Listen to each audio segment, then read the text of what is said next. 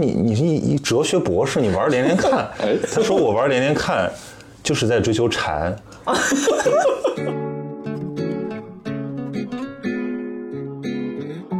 他说，爱因斯坦的狭义相对论是今天我们这个社会每个人都应该有的基本常识。因为抖音他们专门就是找我，让我跟他们那个访谈团队，嗯就是让我让我骂抖音，就是付我钱让我妈走。真的.我很少在我身边看到这样的人啊，就是他如此的关注他对附附近那些确切的、真实的事情。我也可以花二十分钟看完这个《战争与和平》，然后我可以一句话讲清楚这本书说了什么。那句话就是它是一个俄国的故事。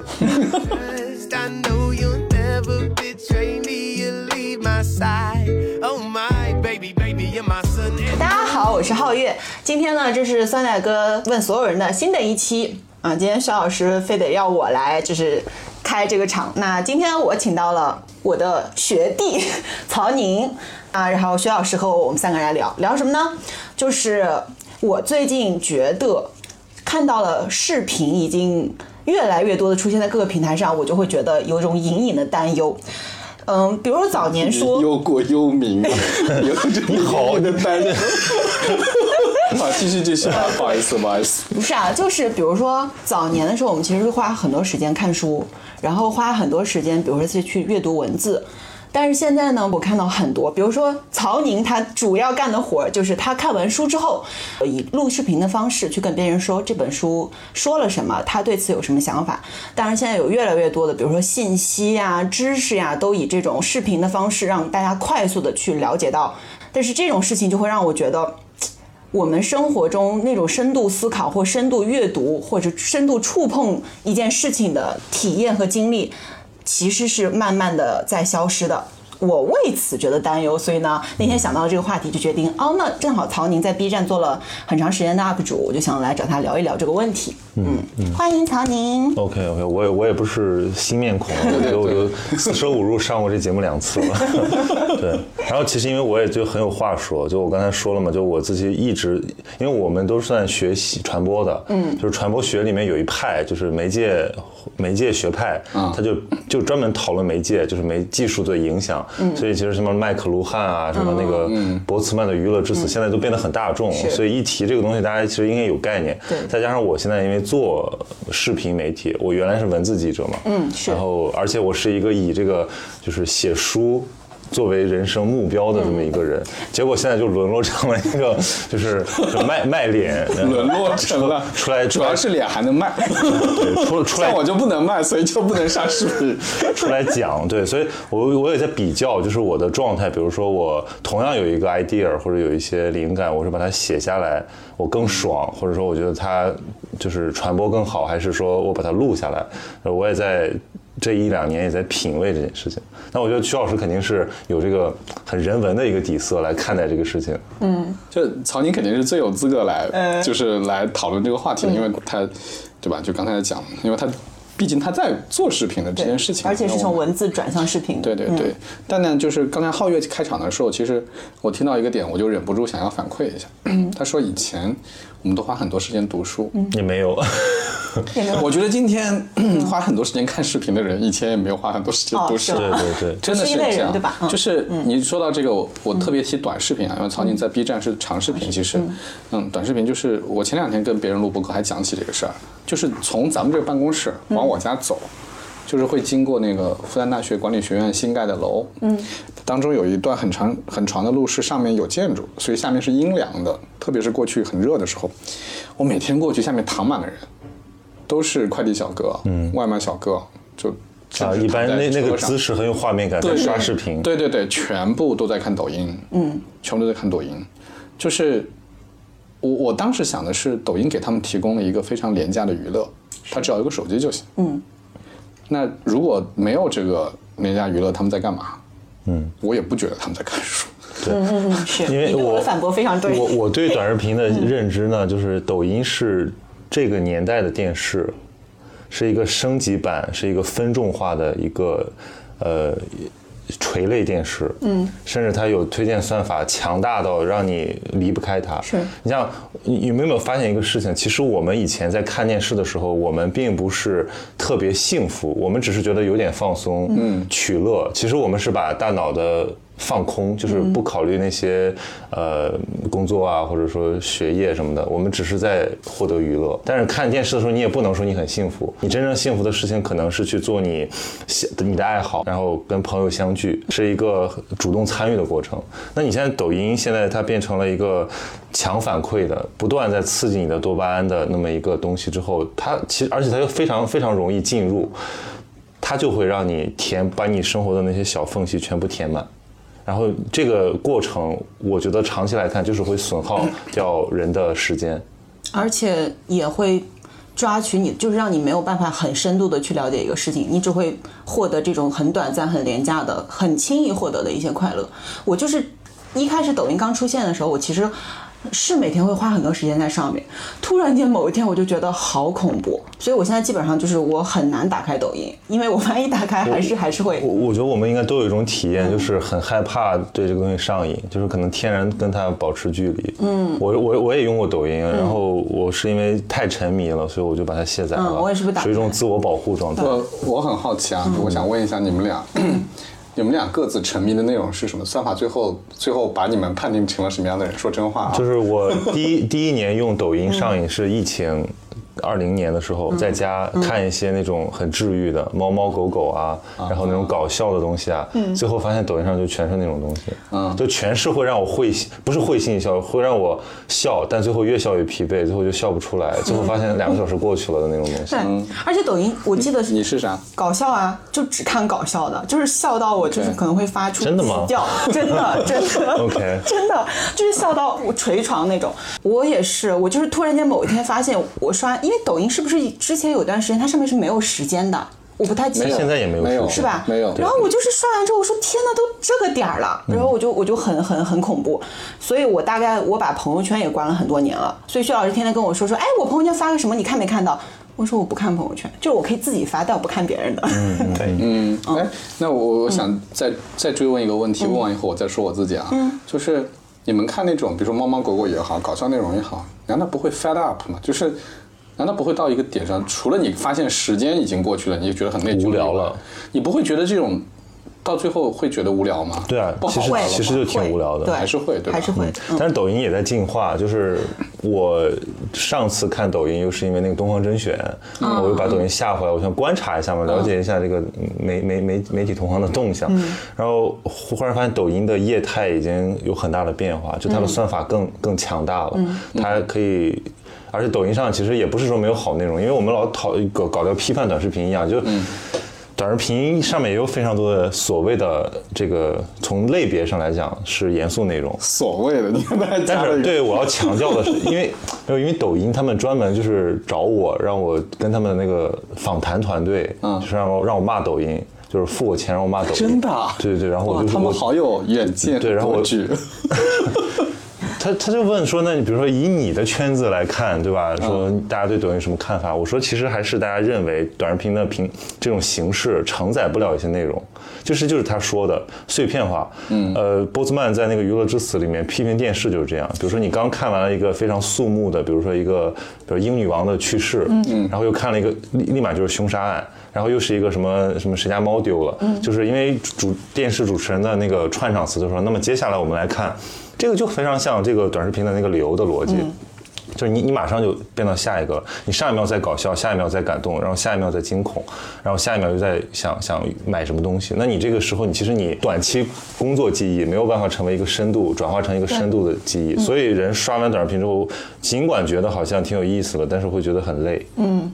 就是你会觉得哦，而且你什么都记不住啊，所以它长期反馈上来讲就是有问题的。嗯，所以我最后就给抖音提的意见就是说，我说你们其实这个问题无解。对啊，对人就是会对这种轻易获得的快乐就是无法抵抗。呃，我的我的那个感受略跟你们不同啊，就是 我也不知道，这可能跟个人特质有关。首先，我是一个非常非常难以上瘾的人，嗯，就是呃，我喝酒也不上瘾，抽烟也不上瘾，我都可以尝试，但是我都不上瘾。然后抖音呢，我现在还有，我两个手机上都有抖音，但是我看的非常非常少。我以前也刷过一段时间，但是就是我很快就厌倦了。包括现在我知道有一些相对来说比较严肃的内容，比如说对吧？我某位同事他太太现在是抖音的艺术类嗯头部大号，对吧？我觉得他内容质量也很高，但是即使是这样的内容，也没办法让我刷很久。就我老觉得我有好多事儿要做，就是说明还是现充，嗯，就是现实充实。对，我就觉得我好多事儿要做，我没有没有空放放任我可以在这儿随便看。你没有那么多工作，嗯就是可能那也不行，我我我就会觉得无聊需要我深度我的那个满意度嗯提不上来，就我没那么满意啊，就是就这样吧，就是那种感觉。嗯对，啊这这里面有好几个层次。你比如说，首先一个人如果已经习惯了，比如说印刷媒介的这种是获取信息和思考的习惯之后，他可能很难转回来。因为我我也知道很多这个老师，他们就是不用。他们就是天然的无感，嗯，对。还有一个就是说，比如说，如果你有主线，你的生活很有规律，而且多年形成了之后，其实没有那么多空隙需要被填补。但比如说我，我现在为什么也经常看到一一些很痛心的场面呢？就是在地铁站那种大的换乘站，嗯，大家就是。与从不同的那个车这个线路换乘的时候就涌向一起，然后你发现所有人都低着头看手机看短视频，然后你觉得说这是人吗？就是而且晚上比如十点了，然后你在南京东路，你又看到这一幕，你不觉得很痛心吗？你就觉得大家被抽空了，大家被什么抽空了？大家被被我们会说什么被资本被流量，但是其实你想想，其实你是被你自己内心的欲望给抽空了，你就想歇口气，但这个东西不能真正的得到他许诺给你的那些东西。嗯，我我觉得那个开心之后其实是蛮空虚的，就是大家总总总喜欢在上面看什么诗和远方，但是那个东西离诗和远方太远了。我我我我听曹宁说这个，我就心里面特别想笑，就是他描绘的这个场景啊，恰恰是我们在讲商业案例的时候，讲张一鸣萌生了要做今日头条的时候的原因。他就是在地铁里头看到所有的人都开始看手机，因为那个时候智能手机已经有了。嗯，对对对，他他们那时候开始应该看小说，我猜啊，看小说什么的，刷刷微信什么的。对，他就说，哎，你看这个地铁里所有的人都在埋头看这个，移动端又大爆发移。动端大爆发了，我要做一个让他们都要看的东西。我觉得真的很有意思，就是就是大家关注的那个东西真的不太一样。就像我看那个，呃就是 Facebook，它不是，其实这个点赞这个东西是 Facebook 发明的。对对对，对对对，然后它的这个设计者呢，他就是他们考虑的其实不是说你获得多少认同，他就说怎么让你不停的给你多巴胺反馈，让你更更长时间留存。就比如说呃你你两个小时没刷了，然后通知你新消息，然后就是要设计这么一个机制，让你更愿意在上面产生内容，并且迷恋这个东西，这是他所有的出发点。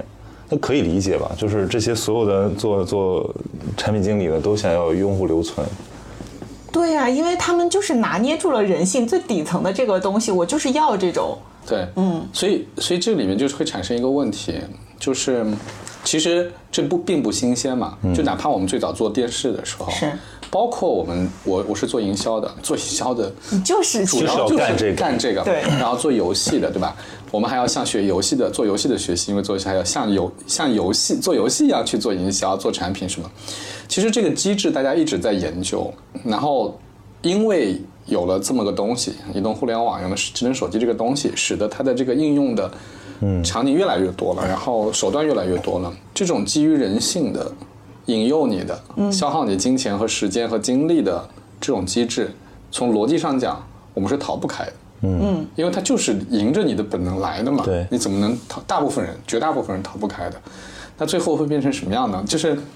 就可能就是王浩月最开始提的那个他的忧国忧民的对 担忧吧。因为他这种批判方向其实是呃从广播出现就有。就大家觉得广播就是个大众媒介，然后到了电视极盛，到了互联网，就是已经就是我我我现在觉得批判声音就是已经盛极而衰了，就是已经没有人 care 这件事情，因为所有人都是，而且你都是在阻挡不了而且你都是在抖音上看到就批判这些东西的。你你说你说这不是讽刺吗？但是我我是这样看这个问题的，就是呃以前有一本书，那个作者叫卡尔，他给《大西洋月刊》写了个稿子，后来变成一本书叫《浅薄》，那个《纽约时报》畅销书，它其实就是网络时代这个娱乐之死的一个加强版。它的核心论点就是说，呃。这些东西再让人变得浅薄，就是你的，比如说你的碎片化，然后造成这个人对于长期记忆不行，因为你很依赖查询谷歌，对吧？然后人的深度思考能力不行，很容易分心，读不下去书，所以就没办法做一个很完整的、很逻辑分明的系统的表述。但问题是，它有个前提是，它这是在跟印刷媒介时期人速成的那些能力做比较。嗯，张老师，那你比如说，我现在观察，像我的那个小外甥，他们就是一零后，嗯啊，他们有很多变化，其实呃不能完全用这个什么深度阅读啊，用这个专注力去衡量，就他们有一些别的能力。这个能力后来我也我看有另一些那种媒研究媒介的学者，他们会用，比如说叫嵌套和这个呃这个这个什么自这应该是探索性，嗯，来来形容这种新的能力。比如说我们对于一个经历过几番这个媒介形式更迭的一个中年人来说，嗯他可能就得看说明书。但其实现在基本上一个新的产品，它不需要这个东西，对就是用户都是靠探索完成的。而且你越是设置很多这种探索的环节，他会越觉得越爽。甚至它包括多任务处理就不用说了，就是它可以同时 handle 非常多的呃信息，并且进进行有机的组合。就是我们是变浅薄，你从如果你说深度是高尚，浅薄是 low 的话，那么浅薄是是火是糟糕的，但浅薄有可能变得更加快速、更加敏捷、更加多元、更加连通。就是其实你要从这个角度上来看，我们不是孰高孰低，而只是转化了。就是我，你看我一个月不刷社交网络，我真是啥也不知道。就是我我我都没有谈资，我只能说我最近看书看了点什么。然后人家有说那个你知道那李易峰怎么怎么样了吗？我说啥？然后你说英英女王去世，那个什么贝克汉姆怎么就是那个葬礼上怎么？我说啥？我啥时候去世的？就是就是就是你你会发现就是你你好像脱节了，但是你会发现你脱节，其实你的生活没有那么大的影响，就是就就是人的人的注意力就那么多，那你把它分在一些琐碎的事情上也是被消耗掉了。对你把它收回来放在别的事情上，其实也 OK。对，因为那些谈资它终究都会过去的，它就是非常暂时性的。但是我我我我现在也成一个比较开放的态度，就是我也觉得没有孰高孰低，只是说，如果你比如说你想你想养成技能，或者说你真的就是要成为某个方面的专家，系统性学习的话，那你肯定不能过于依赖，就是这些新的媒介。嗯，比如说我做 B 站视频就这样，我觉得这个视频不能再短了。再短你就听不完了，就是就是你听不出东西来。抖音上的那种带脚本式的那种知识点，所谓干货，你听完了好像觉得哦干货满满，最后其实你没有记住，嗯，因为它不是一个这种对话场景展开的，嗯，对，所以我会觉得，如果你你的目的是什么？如果你只是呃打发一下时间，吸引一下注意力，可以，这是一个很好的娱乐方式。甚至我我吃饭的时候，我也会看一些，嗯，就是很无脑，但是让我觉得 OK，我就是可以放空的东西。但是如果我要认真学一个东西，我一定会。就找一台 找一台这个，就是把什么微信都退了的电脑，然后坐在一个很正经的地方，有一点仪式感，来来 push 自己做这件事情。这其实就是被互联网真的侵占了之后，这是这是一个一个自动调试吧？嗯对。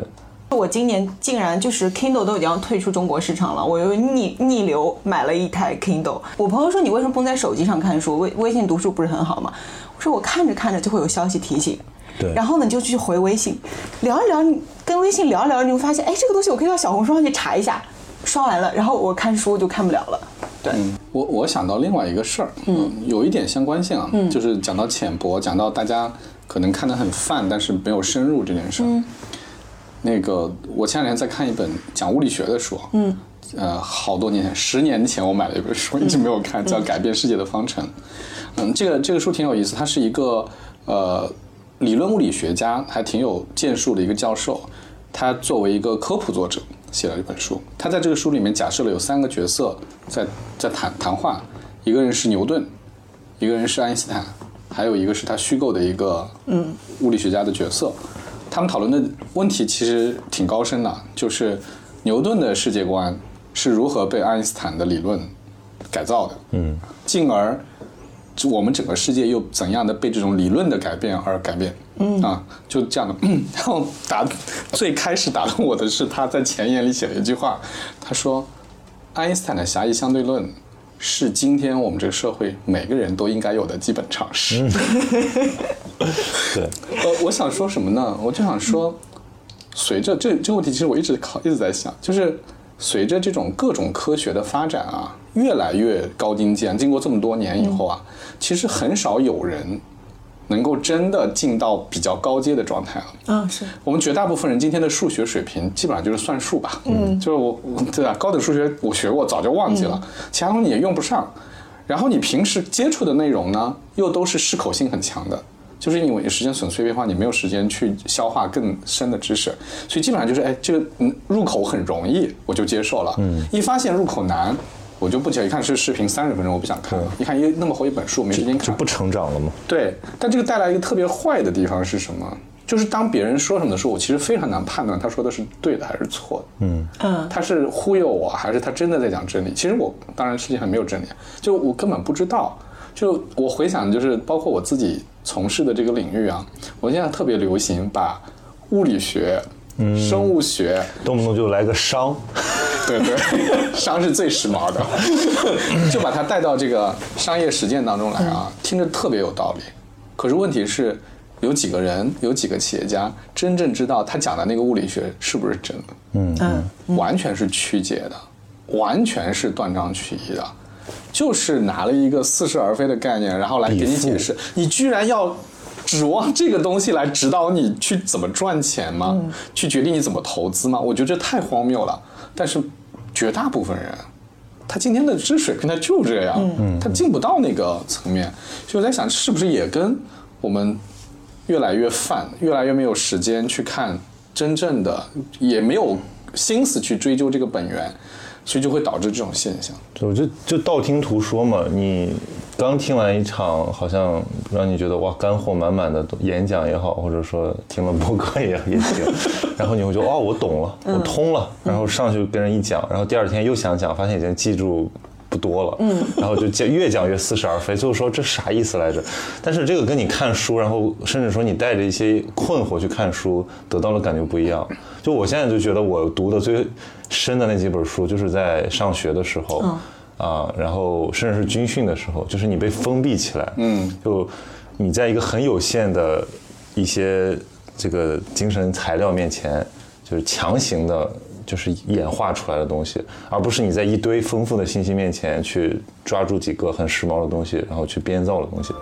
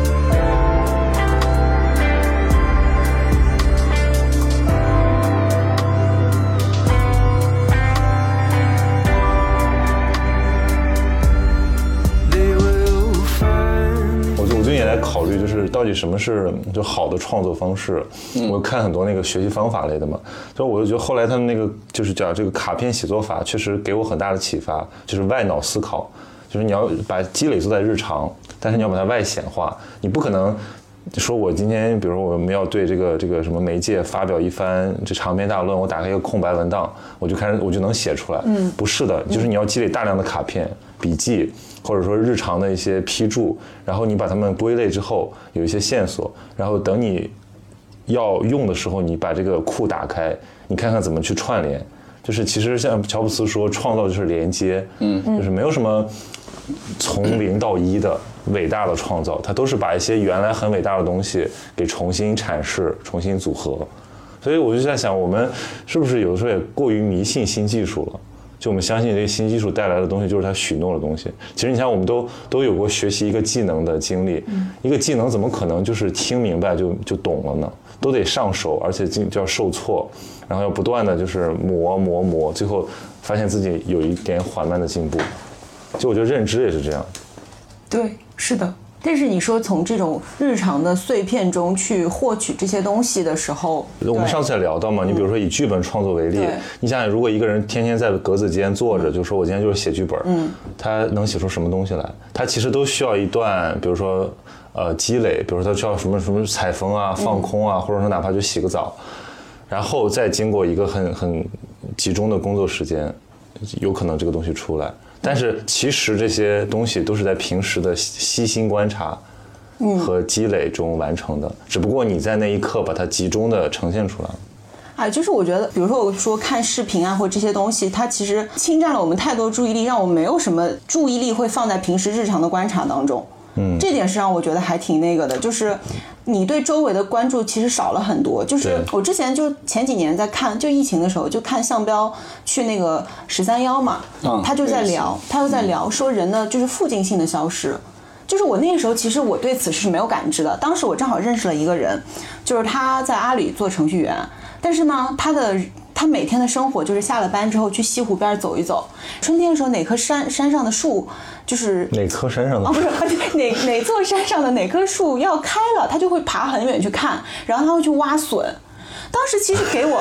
就是我我觉得啊，就跟我一般大，你知道吗？我当时其实给我挺冲击的，就是我很少在我身边看到这样的人了，就是他如此的关注他对附附近那些确切的、真实的事情和那些很很确定的人你。要这哎这么说吧，我就反问一下，比如说，如果不是看了一个视频上向标说附近性的消失，你说我们能不能意识到这事儿？我觉得也可以，也可以但是但是好像大家都是从向标在十三幺上说了附近的消失之后，大家才开始意识到附近的消失。对我当时也没有意识到，就是正好当时我是跟我那个朋友一起看的，但是他就说，你看这个事情对我就没有那么那个，他说我一直都非常警惕这件事情，所以他会花很多时间去观察他的生活啊，还有周围的。但但是我觉得就是警惕啊，就是说明他意识到问题了，他是一个有意识的东西。那我们大部分人都是顺应这个趋势嘛，然后发现了有不对的，然后去做一些调整。还有很多人他性情如此，他就是根本就没进入到，像徐老师他说我就就就那上瘾无感，所以他可能就没进入到这个这个这个困惑里面对。我，我想问一个特别玄学的问题，特别元宇宙的问题。凭什么认为去上山挖个笋，看看那棵树，这比视频高级。对，它就是真实的。我在视频里看到的就是不真实的。万一，万一那个我我们看到的挖的那颗笋也是外部世界建模出来的，对吧？就是，就它它只是以不同的形态存在着而已啊。嗯，那凭什么那个就是正确的生活方式，这个就不是呢？就我自己的感觉啊，就是把很多注意力放在互联网上之后，我我对周遭世界其实是有一种失真的感觉。嗯嗯，我对这个东西的解释是，我觉得人他是一个有灵性的动物，或者讲吧，就是我们人的这些所有的这些需求还没有完全对应到某些技术上去，就是人是一个复杂感官系统。比如说挖笋，我可以注意到我我有我得有一些知识吧，我得找得到它在哪吧，并且我有一定体力吧，然后我要我的触感、我的味觉、我的嗅觉可能都要被调动。那比如说，如果我看李子柒挖笋，然后我可能就在看，然后我就在看她漂不漂亮，我在看她穿的好不好，然后我在看怎么运镜，我在看弹幕说什么，或者说我只是享受一种就是跟着她的音乐，享受一种田园牧歌式的放松。嗯，所以我其实回到浩月那个问题，我觉得视频本身没有没有什么错，嗯，它就是人类演化出的一种技术形式，但问题是它的问题在于我们的需供需错配，就你期待它实现的那个东西，它提供不了。但他还拼命许诺给你一个美好的图景，就比如说我们要 我们要娱乐化学习，嗯，学习跟娱乐是两码事，学习是要经历痛苦的，对吧？然后我们要期待那个东西让我们的生活让让我们懂很多信息，但是它其实都留不住，它最后成为一种消耗品。就像那个伍迪·艾伦有个段子嘛，他说我也可以花二十分钟看完这个《战争与和平》，然后我可以一句话讲清楚这本书说了什么。那句话就是它是一个俄国的故事，就是现在大家不就在干这个事儿吗？大家其实就是我们，你像包括其实我的工作一部分就是在完成这个事情。是啊是啊，所以后来我的思路转变了，就是说我不企图通过压缩、通过精简、通过这个什么拆书来帮你理解一个书的精髓。我现在我觉得这件事儿就是扯淡。嗯嗯，我只能说这是我的一个感受，但是如果这个感受能够呼在你那边产生一些呃刺激，激发你的探索的欲望，或者抚慰了你的某几个点，我觉得我的工作就完成了，就它就产生意义了。嗯，所以我其实对那些听书的东西、知识付费的东西，也都这种观点，就它应该是一个很好的向导，而不是不应该成为代替。嗯我我觉得曹宁刚才讲那个启发了我，就是我问刚才问这个问题的时候，其实我也没有答案。嗯，就是就是关于附近和真真实实和、呃虚拟，我看视频这当中为什么有高低？为什么我们会觉得那个接触真实是一件更健康的事情啊？那我自己觉得，就是接着曹宁刚才说的，我我觉得有两个比较重要的地方，一个地方是，就是视频提供了非常非常片面的东西，非常非常少的东西，就不管是感官上的还是综合体验方面的，就是你其实挖一颗笋的过程当中，你会遇到非常多的事儿，就是它绝对不是那颗笋出土，然后吃到嘴里那那那么短的东西，但你整个体验丰富了，丰富的体验带给人的存在感。然后带给你的那种满足感是没有办法被短短的几分钟的视频取代的。嗯，啊、你只有去体会，不断的体会，你才会越来越觉得这个体会是更好的。啊、我觉得这是第一。嗯，第二是我我我我非常有感觉，就是视频。要让一个视频火，要让一个视频被很多人喜欢看，其实你是在反复撩拨有限的兴奋点。嗯嗯，其实我们的兴奋点是很多的，就是每个人的那个点其实是挺多的，而且有的感受一开始不是那么好，但是久了你反而觉得是好的。比如说，比如说你体育锻炼，啊，对，嗯，对，就很多嘛，就是，但是视频是反复撩拨那几个点，你喜欢看漂亮小姐姐，我就给你看漂亮小姐姐。但实际上，除生活中除了漂亮小姐姐让我很高兴以外，我可能还有很多其他让我高兴的东西，但他就忽略了，选择性的忽视了。嗯，所以这种情况下，你会像一个，我很难描述啊，就是很难打比方，就像你在某几个呃呃点上，某某几种感官上，你已经精疲力尽了，嗯，但是其他感官你还完全没有被没有拓宽。对，完全没有被碰到，完全没有被被被接触、被被感知，嗯，所以这种人是非常的失衡的。对我突然又想起另外一个例子，啊，反正我们就今天随便扯了，就是我我们就流动就好。对对，就 flow 嘛，flow 的恶果都要我来承担。你也可以 flow 着解。国庆的时候我去了趟绍兴，嗯啊，我之前去过同一个地方，我去过，但是我对那地方很有很有感觉，我就去了。它就是一大片茶园，是我一个朋友，他们家就是反正承包了这一大片茶园吧。茶园里面有一个古迹，什么古迹呢？就是南宋的六个皇帝，准确的说是七个皇帝的陵墓，就在这个里头。那不就是国家文物保护单位？它二零二二年正式立项了。OK 啊，但这个墓呢，不像我们以前知道的皇帝墓，它什么都没有。嗯，因为它被元朝的时候被毁了嘛，毁得非常的彻底。所以今天你去看呢，你就只能看到那个有有很浅浅的一个地基，然后的啊这一块方方的大概是什么？那一块方方就就就只有这个，啥也没有。我就在想，哎，如哎如果有个，因为现在我们出去玩，经常会碰到有个人突然在做直播，你知道吗？然后我在想，如果有一个做视频直播的人跑过来，或者他要拍个短视频，他想讲这个东西，他会怎么讲啊？就是如果拍这个，大家肯定觉得这有啥好看的呀？嗯，他肯定会要剪。你看这个南宋的六个皇帝是什么？他可能要剪一些相关的信息资料什么的。但是我在想，我为什么喜欢这个地方，就是因为我到那的时候，我的脑子里面其实已经把这些东西全过完了。就是我已经想了啊、对，南宋六个皇帝，南宋是为什么被赶到这个地方来的？嗯，那你想到这个对吧？靖康靖康之变，包括赵佶自己写过一本书叫《大观茶经》，就是讲抹茶的。然后我那个朋友那个茶园就是搞抹茶的，你知道吗？就所以你看着一堆土，露出了会心的微笑。对，就是你坐在那，你突然之间觉得，嗯嗯，就眼前好多你之前看过的、知道的很多很多的信息，突然在那儿嘣凑一块儿，然后特别有感觉，你知道吗？你特别喜欢这个地方。但是我在想，如果你去拍一个视频，说这个地方。完全没有感觉，你完全不知道你为什么对这个地方有感觉，这有什么好看的？对对，所以我就在想，就是说，就是视频试图去干的事情是向你普及，告诉你这是啥，然后这有什么，试图让你喜欢这个地方。但是那种真正就是你自己，嗯嗯，进去了的那种感受，它真的没有办法给你。对，但是如果我我们就依赖于这个东西给我我的那个满满满足度啊，其实一直在一个低水平上对那流着。对，对对，因为我最近看了，我我我看那个心流啊，我就是觉得又看得非常的兴奋，然后我就我就说我要把我的名字改成心流的英文名是 flow 嘛，我要把我名字改成曹福楼，就我现在 我现在就是一个追求福楼的人，你知道吗？是为什么？就因为心流这个可以解释刚才徐老师说的那个事情，就是因为比如说我们去进行一个复杂的活动的时候，你那个心流是主动创造的，就是你会沉迷。对，那天我还在跟朋友说，就是他，就是我们另外一个同事，他说我可喜欢贴发票了。就我最喜欢干的事情就是贴发票，嗯，它就是一个简单不需要动什么脑子，但必须要你全神贯注对对对在里面，就非常解压。对，嗯就是包括我问一个朋友，我说你，因为我觉得你怎么就玩连连看？我嗯说你你是一一哲学博士，你玩连连看？他说我玩连连看就是在追求禅。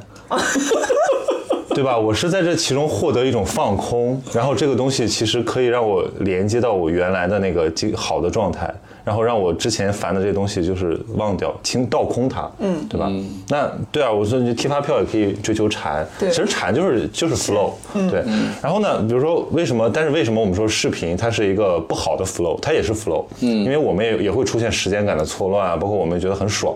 它是因为它是被动的，就其实你没有调动起你的，就像我们练练肌肉一样，你老是弄那几个点，你的全身其实是失衡的。对，所以这个成了一个，就是娱乐也也可以创造创造心流，但它是一个、呃怎么说目光短浅的心流。嗯。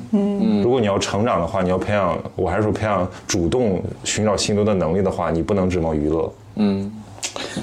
对，你比如说，你比如说《心流》这本书，这个心流这个概念，我初中就知道了。那个时候什么哈佛幸福课特别火嘛，就是积极心理学满天飞。嗯，那时候就是我们从一个低级鸡汤进入到高级鸡汤的阶段，就中国社会啊，就是有强烈的需求。然后这个我就我就看，我说哦，心流大概是这种感觉。然后这本书我也很早就有了，但是它它这本书是，呃。上世纪九九零年就被写出来了，然后零零三年就被译成台译本，就有中文版了。但是它要一七年才有了这个大陆译本。嗯，但到现在有五年了，但是我就从来没有没有认真的看过这本书，直到前天，我把它一口气看完，然后又看了一遍。然后我觉得就是有一种相见恨晚的感觉，但是我其实觉得这件时间不是白费的，正是因为你你中间经历的那些东西，到对你走了此时看，你走了很多弯路之后，你会发现哦，他说的对对，他说的对，你 get 不到这些点，对，就是到某个时间，而且我现在其实是我小时候，我那天还跟薛老师说，我说我小时候特别喜欢看那些我们这种十八线小城市的，特别喜欢看高楼大厦。我说这几年才开始那种，就是特别喜欢大自然，而且我也是这几年对互联网的这种这种抵抗，其实第一方面其实不是我一开始意识到它可能会侵占我的，比如深度思考的能力啊，不是，只是因为它会让我变得很焦虑。嗯当然，我焦虑的同时，我就会觉得天哪，这是世界上为什么有那么多就是年纪轻轻、年薪百万、年薪千万的人？对，我就我啊，你的焦虑原来是来自于对，然后。又会觉得为什么别人就是比我可以聪明那么多？就是这种东西都会让我觉得就是。就是你发现自己改变不了，所以我就是很消极的去抵抗这些东西的时候，我就会 push 自己说，我去把注意力放在当下的一些事情上。然后我越来这 这几年越来越沉浸那种，比如说需要我花比较长的时间才能够搞透的一件事情。比如说我之前我不是搬新家了嘛，然后呢我就在小红书上看到了一个灯，那个灯大概买来要两千多块钱，我想说天呐，就是贵，但是它好好看。后来我就发现小红书上。很快就出现教程，八十块钱可以做这个灯，然后我就跟我爸说：“我说我们一起做这个灯吧。”我现在就是会愿意把更多的时间放在这种可能没有那么容易得到，但是你会深度参与，并且把你的注意力吸进去的这个事情中，我就会觉得好治愈。对然后我喜欢做饭也是，就是我我第一次强迫被迫做饭就是二零年疫情的时候嘛，然后那时候有大把的时间，我会觉得天哪，全世界的人都不干活了，我现在不干活也不会有愧疚感，然后我就会蹲在那个，我就会站在那个灶台旁边看那个汤它是怎么一点点冒泡的 那个过程。好治愈，非常简直就是一个视频的脚本，特别有画面感。哎，所以我也我就想抛出这个话题来聊一聊，就是我觉得焦虑和治愈作为一种相对关系，成为中国文就是这个社会文化的一个呃高频词。嗯，我估计也是这十年的事情吧。对，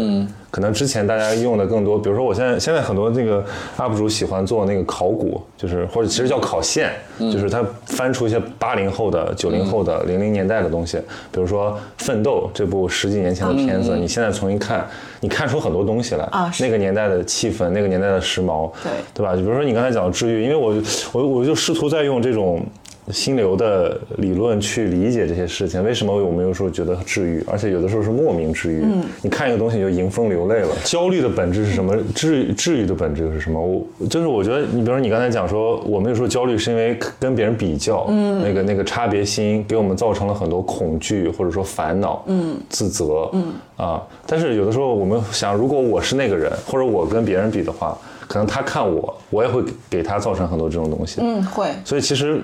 他看起来很好，不代表他的心理体验就很好，可能他在焦虑别的东西。之前还跟那个东东锵聊过一期，说、说如果把你的人生替换成别人的，你愿意替个你你愿意换成什么样的人生？就是他们俩都说不愿意，然后我自己也扪心自问，我想想，嗯，我也不愿意。对，就是。每个人有每个人的烦恼吧，就我只能这么自我安慰。不是不是自我安慰，凌没有烦恼。我觉得我觉得就是什么众生皆苦啊，就是绝对是。对。不是说正确，它它它是一个就是人人同此心的一个道理，嗯，就是人都会有烦恼的，各有各的烦恼。是。我们就是比如说我们有成就感，这个成就感也只能持续一段时间，你过一阵子你还要重新创造新的美好的体验、幸福感，包括你的那个糟糟糕的事情，过一阵子也会暗淡。所以说你其实应该追求的是这个过程，就是就是一个流动的过程。那那就没有，其实想通这个没有必要焦虑，我们就只是让自己的心在自己的事儿上流动而已。哇，你其实现在好馋呐、没有没有，主要是心流 这本书。曹福楼，回去把格名字改了。我想听听徐老师的徐老师的那个感受，就是治治愈和焦虑，就是你会有焦虑吗？我不，我觉得你很少。我的焦虑都是呃都是短期的，就我的焦虑是明天要讲课，我还没写好，就那个焦虑是有的。那那个焦虑其实我都挺理解为正向的，就你之所以焦虑，是因为你想做好嘛。嗯，你想你对自己要求高，你是免不了焦虑的。就这种焦虑，我觉得是反而有某种意义上讲是积极的。然后长期的焦虑呢，我自己觉得啊，就是从我个人感受来说，就是你把某些层面的欲望放低就好了。我我觉得这个过程是不容易的，就是那我我如果自己往往前追溯的话，就比如刚入职的时候，刚刚开始工作的时候，你就会对自己职业发展是有期待的，你有各种各样的想法。那你这个时候你就会很容易就把自己跟别人比，对吧？我的同事怎么样，我怎么样，我们公司怎么样，我同学怎么样，就是你这个会有大量的焦虑产生。但是这个过程是要克服的，就是从我个人的体验来说，就是到了某个层面，就我我大概蛮快的就进入了，我好像不用在这个方面去做比较了。就是你会相信说每个人都会有自己那个不同的道路，嗯每个人道路都是非常不一样的。然后你相信自己那个节奏是可以的，嗯，但是这个过程我觉得是需要你不断的会被自己肯定的，嗯，就你你得你得不断收到自己的肯定，你才能够维持这种状态，嗯，如果你失去了这种肯定，你就不行。所以我我那时候不能老怀疑人生，所以对对对，不能老怀疑。然后我跟那个，我跟几个朋友都聊过，就是我们都在说，什么时候是人生最好的时候？就是，呃，它其实不在于你的物质、精神、肉体这些东西方面，它其实在于说，你什么时候是能够进入一种状态，觉得无论这个世界上发生了什么事情，在你身上发生了什么事情，你都是可以面对的。嗯嗯，嗯，就这种面对有很多层面啊，但是就是你你你不会慌，就你不会说哦，万一这个事儿发生，我真不知道怎么办，你就会焦虑。对但是这个事儿发生了，我也知道我应该怎么做，对我可以尽我的力去做。你你你你能够把这个层面想到，OK，但这个我觉得还是真的是需要时间和历练。你看，比如我看那个桑德伯格的那个 Option B 啊桑德伯格就那个呃 Facebook 的 CEO，林荫，嗯，对她她老公意外去世，是其实我觉得那个那个 Option B 比 Lean In 更重要，就是就是她是遭受了打击，然后她实现了这个窗后成长，嗯，她没有变成那个窗后应激障碍。那她里面有句话就特别感动，就她说就是达到了一种状态，就是无论发生什么，我就在这里。就我就在当下，我可以接受一切狂风暴雨。这后面是我的阐释啊，你 知道吗？他也对，但但但我想我想强调给皓月的，就是我怕你理解错，嗯，就是当你那个状态不是你变得很强大，嗯，不，并不是说我强大了，所以我不焦虑，我可以接受 everything，不是这个意思，是你足够肯定自己吗？还是不是，是你充分认识到你能发挥的作用有多大，对对对，因为你不可能解决所有的问题，啊对吧？就是有很多事儿你就是没有办法，但是你你认清了你和这个世界的关系，嗯，就咱们位置放好了，放对了，嗯，你就不焦虑。你像是不是就比如说像水一样，就是他要 flow 了，我听出来了。因为我他刚才想的时候，我就在想那个什么上善若水啊，那李小龙说这个 be water，对吧？什么感觉？就是其实对，不是不是很强大，然后不是那种炫耀性的力量，不是 power，它其实是一种就是自我接纳。万物穿穿流过你，万物从你身边这么过去，是吗？这这是可以可以这么、这么说吧，就是就是你你你坦然，你并不觉得这要抗争，因为水水从来不给我们抗争的感觉。嗯。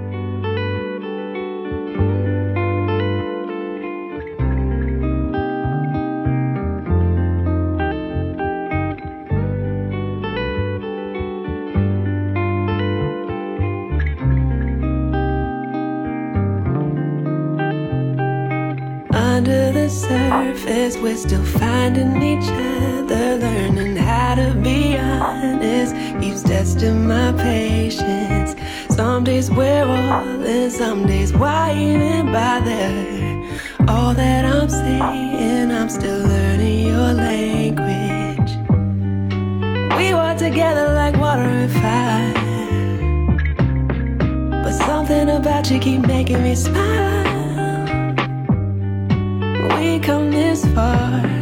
now where do we go?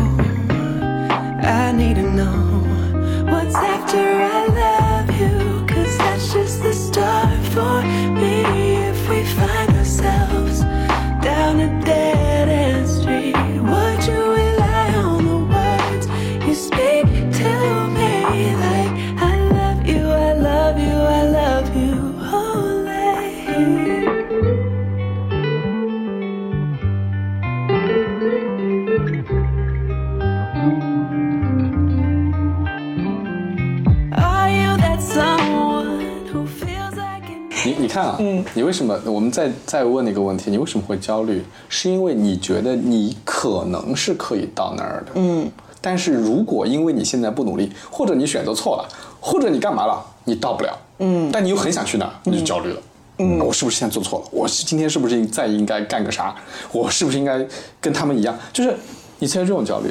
然后，但是当你放平了一看，你说啊，我并不一定非要去哪儿，嗯，这是第一，我我我既可以去这儿，啊，这是第一。第二是，我做好我的事儿，嗯，就完了，因为能不能去那儿也不是我能决定的，嗯，就是对这种因素全部进来以后，你就，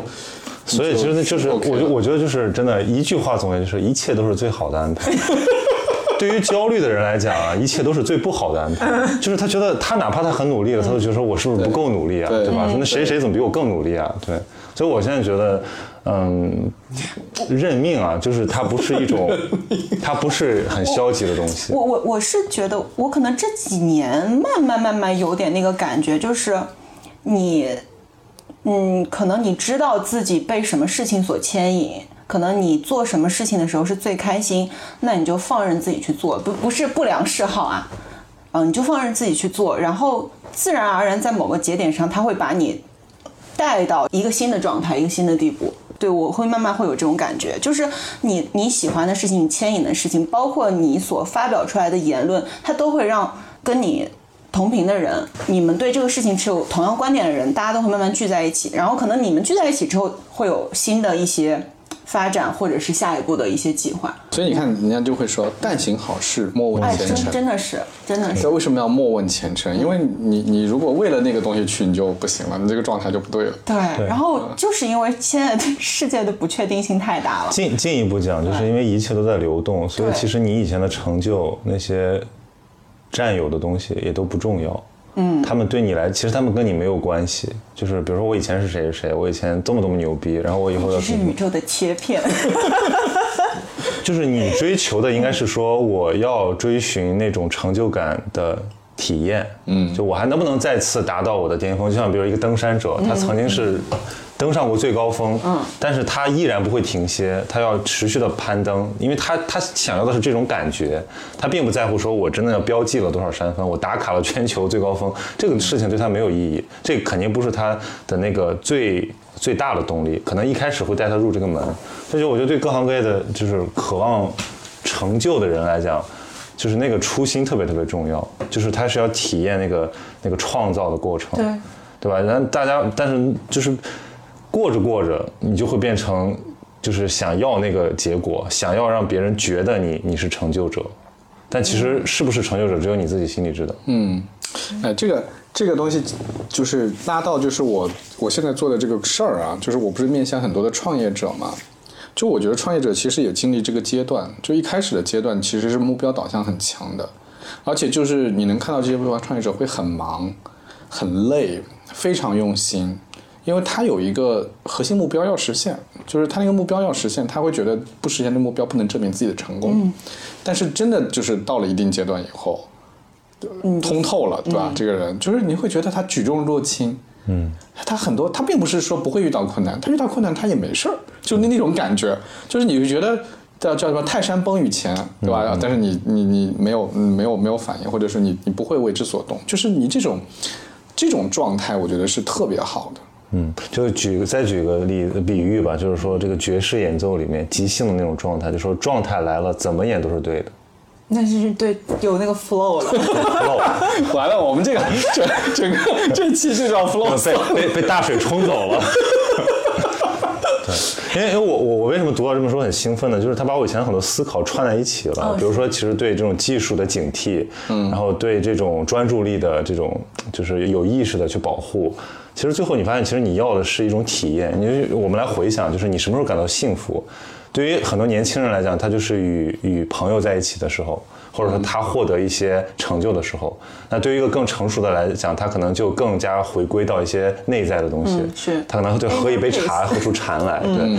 就是就是我在想，幸福可能是一个虚无缥缈的东西，它不是一个，就是用佛教话讲，它没有没有着相。嗯嗯，它是一个你需要去不断的调动自己的感官去触达的一种状态、一种体验，而不是一个能说得明白，而且是一个标准化的东西。就想通了这个之后，我觉得其实就就是你挺热爱生活的，你就像你说的，就是做好眼前的事，嗯，对吧？然后你从一些事上体验美好的感觉，然后关注自己的成长，然后体会自己内在的变化。然后，就因为人是个动物嘛，人其实是会会会变化的，嗯，然后你会感知自己的这些非常非常细节的东西，然后你就觉得哦，世界足够充实了，还需要刷视频吗？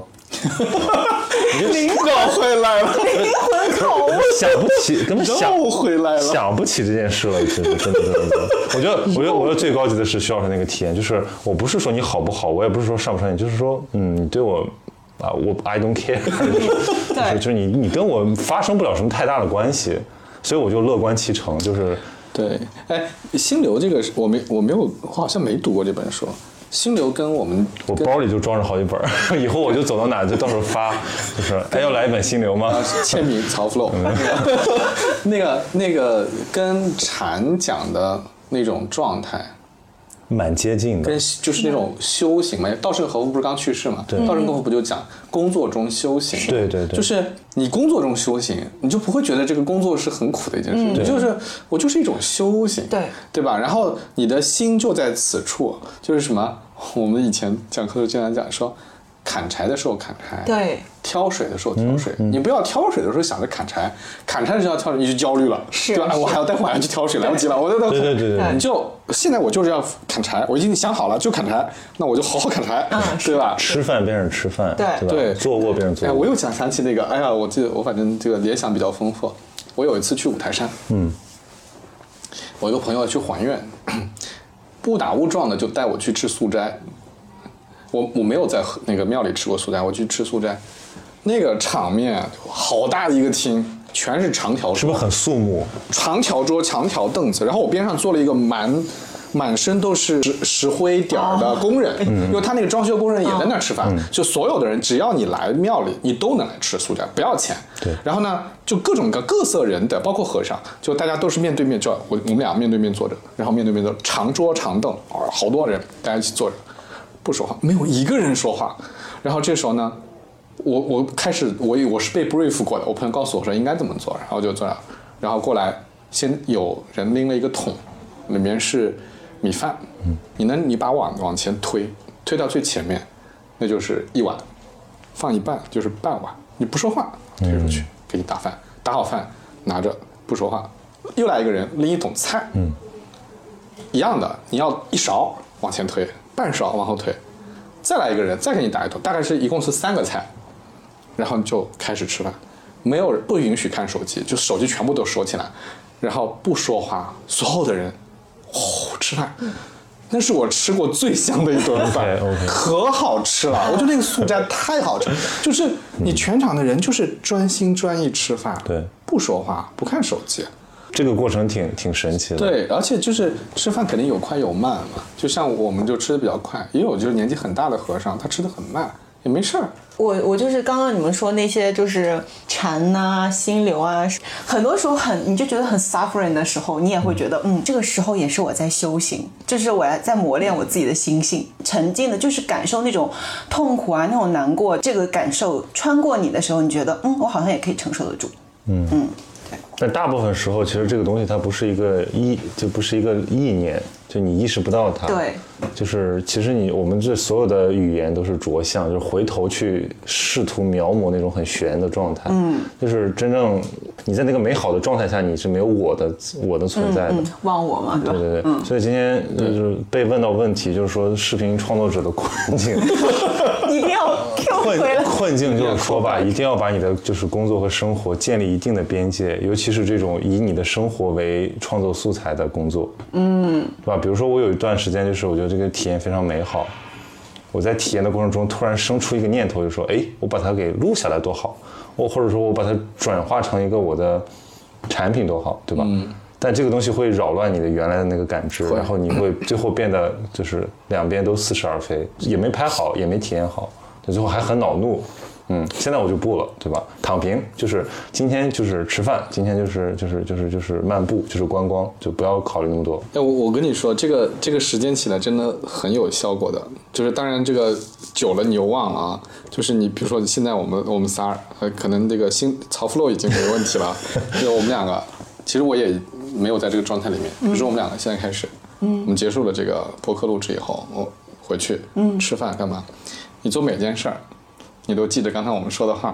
就是砍柴的时候砍柴，嗯，挑水的时候挑水，嗯，我现在洗碗，我就专心专意的洗碗，嗯，你会发现你很喜欢洗。对，你能洗出喜悦感。我现在嗯看电影，我就能看得很开心，哪怕以前是选半天片子，哎没有一部片子想看，但我就选它，我不管，我就选它。豆瓣评分三点七，我也看，我也能看出其中的有趣的地方。嗯，东八区的先生看一看，flow 一下。对，就就就，我觉得那个感受还挺不一样的。就是你抱着这种态度去，但是我我相信，就很多人很难坚持了，就是你做着做着就就忘了。但是你真的难得去试一下，那个感觉还是挺好的。我我觉得也是。嗯，尤其是就是这个可能出现在一些你平时意识不到的一些很简单的举动，比如说像洗碗、像扫地，嗯，就是或者说一些制劳作，嗯，就我们现在人都很方便嘛，你一切东西都可以外包消费化解决，但是其实你有时候，比如像你去自己去拼一个灯，嗯。你这个灯重要吗？可能也重要，毕竟那个灯可能值两千，但是那个过程远比这个结果重要。对啊，就像我刚刚说做饭的时候，就是我就是真的在当下，我就会觉得天呐，怎么做饭是件这么享受的事情？就我原来觉得好烦，我做个饭两个小时，吃饭十分钟没了，我就觉得在浪费时间，为什么不可以点外卖？但是我后来发现有时间做饭的时候，你就盯着那个汤一点点变白的时候，你就会觉得。天呐，我这两个小时好值啊！那那问题是现在的整个的主流生活方式它是相反的，它是先占据你的时间，让你没时间好好吃饭，于是你就点外卖对。要不你就预制菜，你根本你体验不到这个东西，然后体验不到，你就更加把时间花在这种娱乐消耗，上。然后其实就是一个很恶性循环，你就是不停的拿这些快速刺激你兴奋点的东西去对去去去所以，所以说到底就是你还是回应你开头的，你说这个，比如说大家经常问世界会好吗？嗯对吧？世界在下沉，我们在狂欢，嗯，我们怎么办？那我就想想，就别管世界了，就是你就自己对，就是你首先世界干啥？对啊，人家问说说我我能做什么？说那你就好好顾好自己，这个世界就少一个恶棍。我们好好顾好自己，这个世界就少一个庸人。就是我们自己只要头脑清醒，就是就就很好了。嗯。然后我们把我们把这录下来了，然后这个这个这个 flow 就冲向了 大江南北。随着无线电波，对吧 对无线电波这个词也是个特别老的词儿。所以，所以我现在就是心态就，其实感觉好像很躺平，就是我对很多事情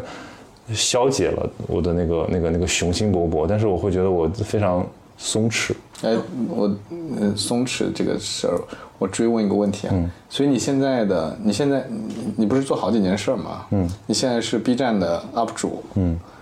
然后你还在小宇宙的大 V，啊，是是 没有小宇宙的大 V，还有还有什么？他还有搞一个书社，对不对？呃，就是一个一个教育项目啊但这些其实都是事儿，对，啊，他就不那嗯，那你你你打算就是，你现在有在考虑将来什么是事业吗？考虑考虑，就还是我觉得就是呃什么最简单的嘛，那个办报结社，嗯，这是这是就是它的雏形。所谓办报就是影响力媒体，就作作为媒介，我我我觉得我应该成为一个传播者，对吧？然后然后呃，结社就是一帮人有理想信念，包括跟教育有关的东西，就是把人组织起来。我觉得其实我就享受这些过程，就是享受让我的理解产生更大的价值的这个过程。对，也也享受就是把把能相互理解的人连接起来这个过程。就这个可能是我人生的一个就是最大的一个幸福来源。我的最优心理体验往往都是发生在与人互动，或者说与这些什么思想互动的那个过程中，所以我就觉得这个只要这个核心不变，我干什么都可以。对所以现在做的事情也是跟它连接的，对吗？对，现在就是要往上靠，有的时候会迷失，比如说，哎，接了这个活儿，嗯，钱还可以，但是你要不要做，做的也不明所以。尤其是那种呃应承下来的事情，其实你你还是不缺钱，不是不是不是不是，因为我的欲望比较低，我住在浦东啊，对吧？对吧？我要住在我要住在静安寺，那我就那是另一种 flow 了。对，就是就是我现在的感觉是，呃，我要做减法。嗯，就是以前好像什么都想试一试，比如说以前刷朋友圈的感觉就是，我是一个媒体人啊，我不能错过新的动向，有什么新的这个呃新鲜事儿要关注一下，说不定还能做个选题呢，对吧？包括这个饭桌上有个什么人谈到了一个什么事儿，我就加个微信，下期嘉宾，就这种心态。但这种心态会让我疲于奔命，就是会觉得我我是谁，我在做什么。然后我现在就是想把你铆定在一些你的那些基础的那些心理体验上，嗯，对，然后然后更然后再就是我现在的生活就是培养一些小爱好，就像你说的，比如做饭很手工这些东西。我对我来说，我最近在养尝试养花，嗯，然后尝试钓鱼，就是听起来就很中年，对不对？不是中年人，老年人。就是我并不是说我我要我要模仿谁，或者我要实实现什么，我只是你沉浸其中，也还没有，不也还没有，因为这个都不容易。嗯，是我只是在尝试去尝试一个非常陌生的东西。我我问你这个问题最大的原因是因为我我最近有强烈的感觉，就是这种追求可能不叫追求 flow 吧，就是这种比较放松的状态，但是又很自如哈，也很自信，很放松的状态，跟普世的我们认为追求事业成功、追目标导向的那种整个 lifestyle 是完全不一样的。完全不一样。那种就卷的不行嘛，就好卷，好累，每天在拼命。哇，创业者就是要这样，但是那种感觉对吧？嗯，这这俩事儿能调和吗？我觉得我我就 somehow 有一个自信，说我觉得我这个才是正道，我这是正道的光。就我看到，比如说一一个成功人士，就是他没有这个 flow 的时候，他在我面面前说的那东西再炫酷，我脑脑瓜子哇哇哇哇疼，你知道吗？我这个人真的没有认清自己。对，然后然后当然我这不是在就评判，嗯嗯，我只是就是说我我的那个感觉已经被拉回来了，好像就是说你吃了很长斋饭的时候，你吃荤腥你就觉得有点难以下咽的感觉。嗯，然后我现在就觉得我跟过去的自己比，我现在做的这些事情，其实应该足够给我带来成就感。嗯，那我就好好做，再做得好一点。其实越往前做，你会发现，就是再好一点，需要付出的心力更多更多。嗯，就是没有那么轻易的成功。所以我现在就觉得啊，那就慢慢来吧，那挺舒服的。所以你其实是那个跟自己纠结的那个劲儿已经过去了。对，就是现现在纠结的是，可能是在这个，比如说，呃就砍自己欲望的这方面，那还是会纠结。比如说这个东西我就是很喜欢呀，我也想就是成为这个这个是就是被被叙事的一部分。嗯但我发现那个东西不真，就是而且尤其是它越传导的越远，尤其比如说你做这种嗯、自媒体嘛，嗯，有的时候你会有一种幻觉，就是好像你值得，但是你在非常谦逊和冷静的时候，你会知道其实你不值得。嗯，对，所以你要你要更诚实一点。嗯，这个城市对自己的诚实，就非常非常冷酷的诚实。然后你会发现，其实你就应该真的就是就是进进一进一步有一步的欢喜，就是你哪怕你就比昨天好一点点，你都觉得就很好了，很好了。嗯，啊，这个东西是完全是那个内在标准。是，嗯，别人可能还看不出来。尤其是我们前面讲了那么多，就是现在越流行的东西，它可能就是越放弃了一些重要的、本真的东西，它就是在迎合。那那你想想，我这个东西，如果我是坚守自己做出来的，就就就就足够好了。所以，所以作为一个 UP 主，作为一个播客，应该叫主播，主播，你现在会不迎合吗？完全不迎合吗？我现在就觉得我对商单要迎合，是呃，但是但是很妙的是，因为小宇宙它的受众其实恰恰是那还有 B 站呢？其实其实我觉得这个现在靠脸就行了。不是不是，其实我觉得这个迎合呢，大家也不要误解他，其实是要迎合的。你迎你这个老师不迎合，你讲的东西学生都听不懂，那你是老师吗？对吧？所以我我理解这个迎合我，感觉是问我的。徐老师肯定是深入浅出。不是我，我觉得我我我现在是要努力迎合，但是我要迎合的是那部分就是心态跟我比较接近的受众。嗯，就比如说，我觉得。嗯，比如说，因为我会讲很多自己的感受嘛，很其实很生活向。那有的人觉得这会有什么价值呢？对吧？它不是那个客体化的知识，嗯，但我觉得也有价值，就是我展现我向内探索的这个过程。是就只要我走的足够深，对吧？然后我我的表达是足够清晰的，那就会被，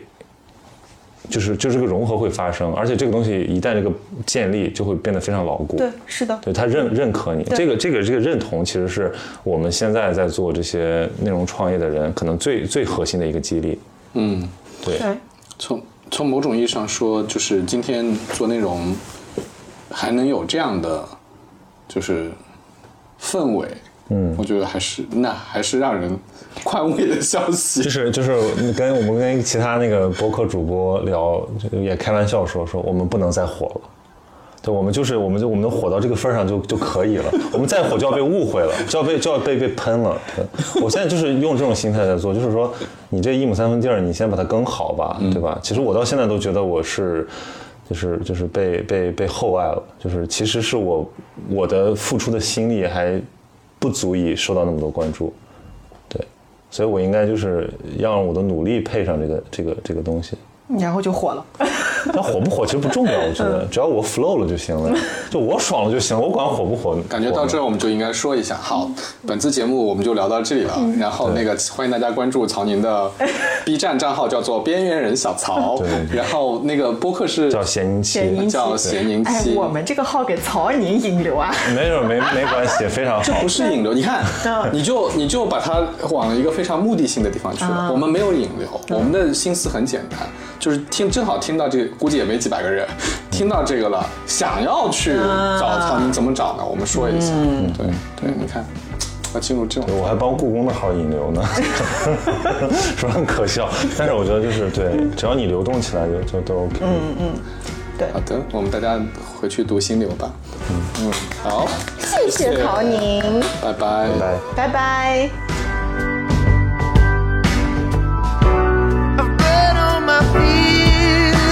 soul.